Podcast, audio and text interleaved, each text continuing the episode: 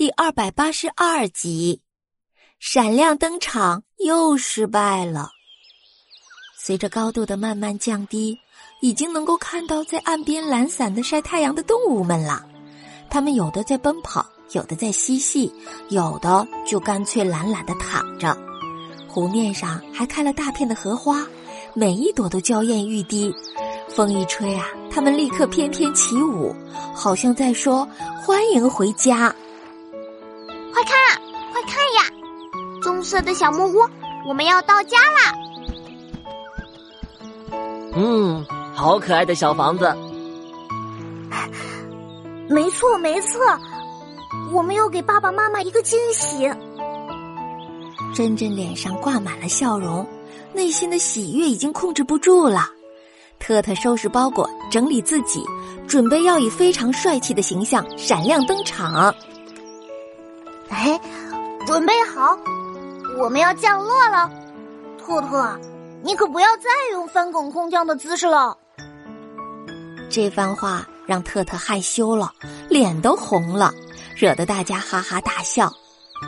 因为大狂和特特的原因，本来喜欢水上降落的珍珍，只好再一次选择了平坦的沙滩。珍珍大声的喊着：“啊，麻烦，麻烦让一让！”伴随着降落的脚步，珍珍和大狂扬起的沙土给篮子里的特特洒了一身。刚才还想着帅气登场的特特，一边吐沙子一边说：“啊，快啊不，啊天哪！好吧，我的闪亮登场又失败了。”而就在这个时候，一位迈着优雅步伐的丹顶鹤被突然到来的珍珍和小伙伴给吓了一跳。他瞪大眼睛看着小伙伴们，半天挤出了一句：“呀，珍珍，爱爱，是你们！”珍珍定睛一看，老朋友小丹顶鹤妞妞，妞妞立刻大声的喊了起来：“哎呀，珍珍回来了！珍珍回来了！珍珍回来了！”伴随着小丹顶鹤的喊声，大家全都拥了过来。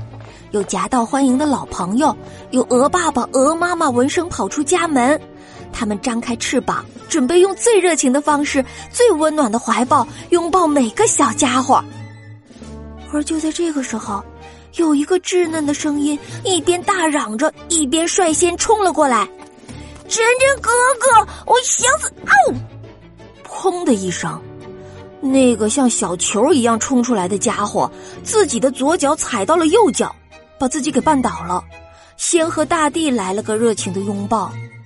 所有的小动物们的目光都齐齐的盯住了这个家伙。珍珍一看，是一位自己不熟悉的小胖鹅，他满脸疑惑。鹅爸爸、鹅妈妈赶紧跑上前，一边扶起小胖鹅，一边爱怜的问：“哎呦呦呦，哎呦棒棒啊，宝贝儿啊，没事吧？”哦。妈妈，我没事我我我还要给珍珍哥哥一个大大的拥抱呢。你呀，妈妈抬头看着珍珍，又看了看小胖鹅。来吧，宝贝儿，我给你们介绍一下，这位啊是我们的新家庭成员，他的名字叫棒棒，是你的弟弟哦，更是你的超级粉丝。